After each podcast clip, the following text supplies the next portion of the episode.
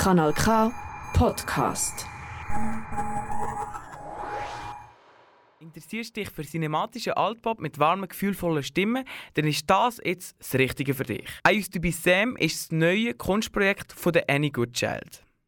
Auf ihrer Debüt-EP beschäftigt sie sich mit ihrer Vergangenheit. Aber mehr erzählt uns I Used to Be Sam gerade selber.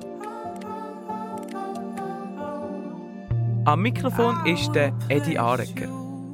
For the people that don't know and for you i'm adopted and i took one of those dna tests that are like going around a couple years ago now and um, that led to some really awesome connection with some birth family and also some like kind of horrifically hurtful re-rejections from some birth family and um, during that period of time i confirmed that my birth name was samantha and i would like to think based on my personality i would call myself sam yeah and so um, sam is kind of the first person that i was on this planet and the first version of myself that had kind of my fundamental experiences it's like never easy for me to open up i think in some ways some things that people consider vulnerable are really easy for me, but this was a huge thing for me. Um, and it's not something I ever really talked about. I also think there's like a lot of um, shame involved with adoption. So people, yeah, people just don't really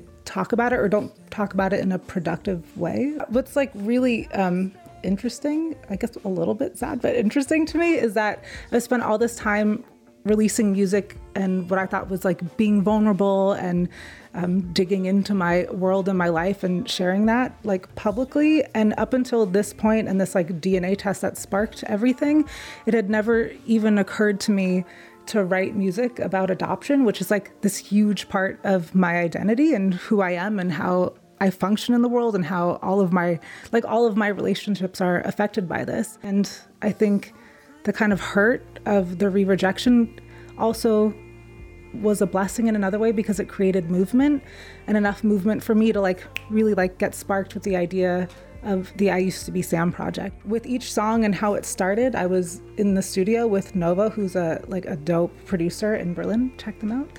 Um, and we started each session just with long conversations. Um, and that's also one of the reasons I like picked them to work with because I knew I couldn't just be in a room with any producer who's like, okay, this is your voice. Let's make some like R&B jam, which I mean, I like R&B, but it's like not what I make, you know?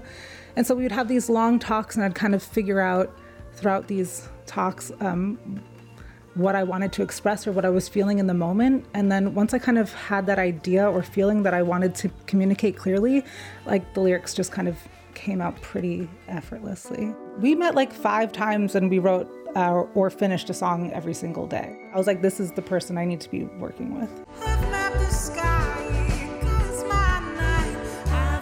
I think I've always kind of been drawn to this cinematic sound in general, and I think I'm a really like visual person. If I'm uh, in the studio creating or singing, it's like uh, most of the time with my eyes closed and imagining these kind of like vast worlds. If an emotion was an entire like fantasy film, you know.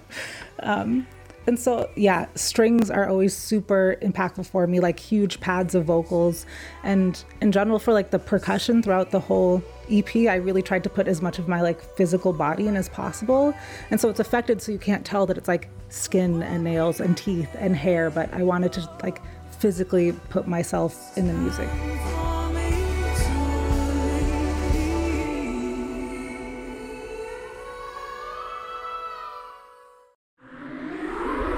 Das ist ein Kanal K Podcast Jederzeit zum Nachhören auf kanalk.ch oder auf deinem Podcast App.